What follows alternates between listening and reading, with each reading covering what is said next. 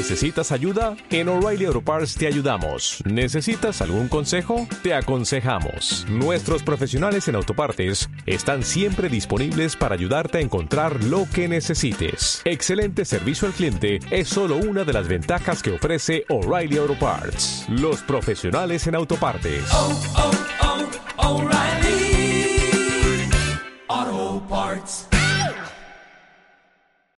¿Qué pasa, gallinicas mías? Aquí vuestro reportero más dicharachero de Barrio Sésamo, que en este episodio os va a dar leña con los SSD ultra rápidos de los nuevos MacBook Pro. Lo poco que he encontrado, pero antes un mensaje de nuestros patrocinators. ¿Recordáis que había comentado en algún episodio anterior de todos estos que llevo haciendo tan rápido, así como que me levanto por las mañanas a hacer mis necesidades? Pues entre mis necesidades eh, está la caquita y el podcast, que es otra caquita. Bueno, eh, os había, había comentado el tema de que pensaba que en Windows 11, en el, cuando haces clic derecho sobre un fichero, la barrita de iconos que sale, sale la barrita de iconos y luego un submenú, unas cuantas opciones de menú y luego un submenú para poder abrir y maximizar el, más opciones. lo que el menú anterior tenía era típico en Windows, lo que, joder, ya me he liado. A ver, sacar el menú original de Windows 10, ¿vale? Ese con todos los añadidos y todas las cosas de aplicaciones de terceros y demás. Bueno, pues dije que me parecía que había un bug que la barrita de iconos, de copiar, pegar, echar a la papelera y demás, pues unas veces aparecía abajo y otras aparecía arriba. Arriba del menú, bueno, y abajo del menú, ¿vale? Bueno, pues alguien me comentó, lo comenté en Twitter, eh, y alguien comentó que me dijo que era que eso, la barrita aparecía lo más cerca posible del puntero del ratón. Eh, a ver, yo he intentado encontrar la, la, la, regla, porque aparecía unas veces arriba y otras veces abajo. Y el chaval este, no me acuerdo quién es, he estado buscando en Twitter, soy así de inútil y de incompetente. Estuve buscando y no, no encontré, no encontré el, el, tweet con todas las cosas. Mira que he mirado mi timeline y bueno, pues el tema no recuerdo quién, así que no lo puedo citar. Pero bueno, ese chaval dijo que estaba lo más cerca del ratón.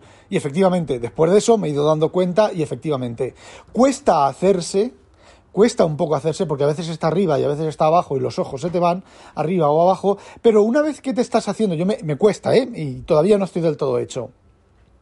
Cuando, por ejemplo, lo típico es borrar un fichero, copiar, pegar, pues tienes que mover el ratón mucho menos para seleccionar el icono. Y es cierto que está lo más cerca del ratón.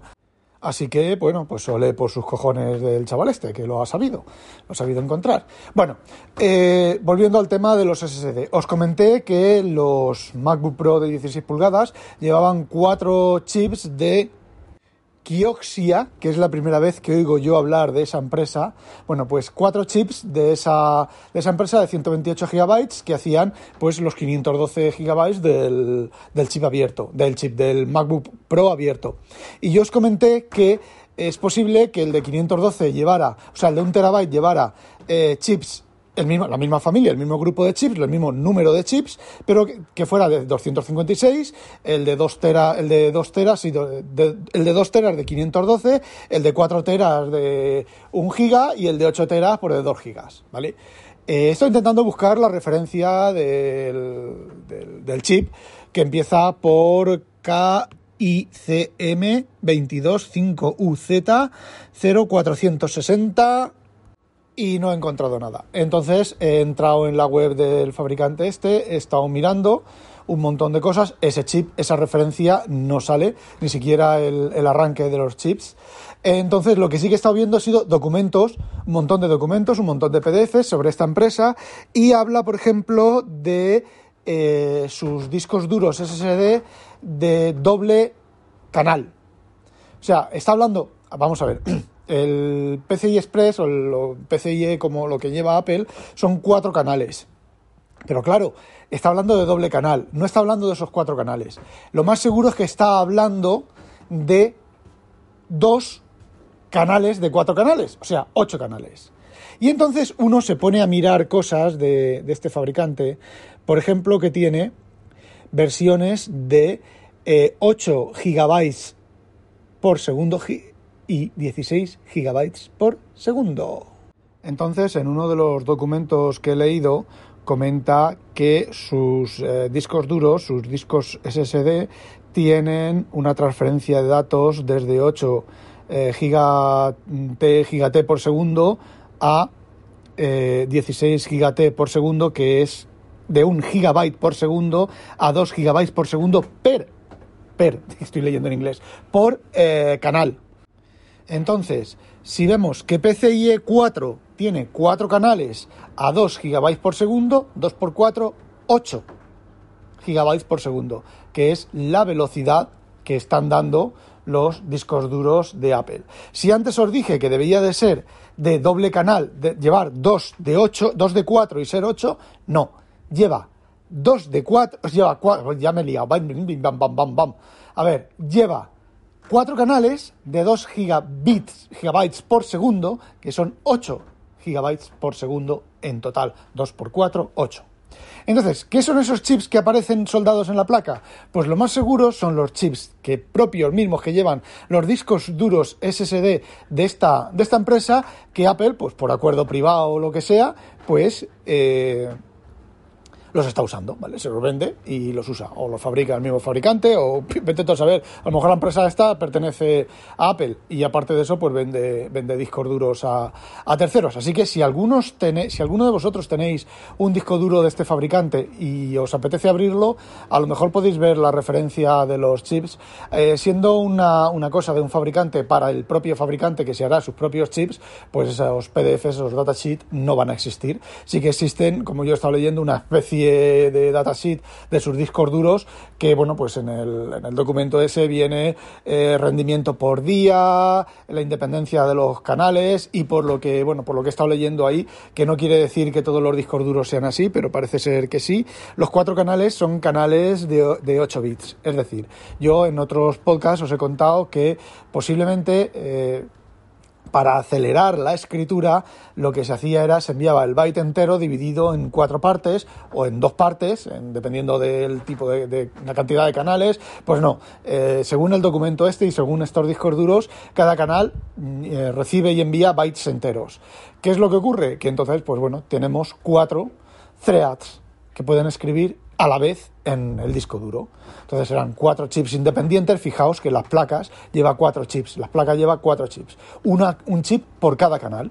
Entonces, simplemente lo que puede ocurrir es que escriba en los cuatro canales a la vez. Es decir, cuatro programas pueden estar leyendo y escribiendo de disco a la vez sin que se interfiera uno con el otro y sin que se acumulen las lecturas y las escrituras y bueno, pues ese rendimiento es importante. Otra de las cosas que, el M1 tiene, lo más seguro es que pueda conectar canales directamente entre la memoria y el disco. Y entonces, por ejemplo, está decodificando vídeo o está decodificando audio, asigna dos canales al programa de decodificación de audio y de vídeo y está trabajando pues dos con dos ficheros a la vez conectados directamente en la memoria, que es una de las cosas del alto rendimiento de, los M1, que muchas cosas pues, se ejecutan en el hardware, ya sabéis, el em, System on Chip. Y bueno, una cosa que no he especificado cuando he dicho GTS, GT barra S son gigatransfers por segundo, transferencias por segundo, es una medida ahí un poco esotérica o podríamos eh, equipararlo a la velocidad de reloj, ¿vale? Digamos que, bueno, pues eh, eh, el ciclo, el clock de, de esos canales, pues es de esos giga, gigatransfer, para entendernos, ¿vale? Es bastante, debe es, no, debe de ser bastante más complicado que eso, pero bueno, te dan números y demás. Y no os puedo contar mucho más de los chips esos y de los SSD esos, simplemente que el fabricante dice que son super ultra mega rápidos, lo son, lo hemos comprobado en los MacBook Pro, y encima son todavía más rápidos en los MacBook Pro porque van soldados en placa y no tienen el problema que ya os comenté de las pistas, de los cables, de las historias que hay, pues se pierden, se pierden bastante datos. Y si no, si sois de mi quinta, acordaros de los cables IDE de 40 hilos, que luego pasaron a los cables IDE de 80 hilos,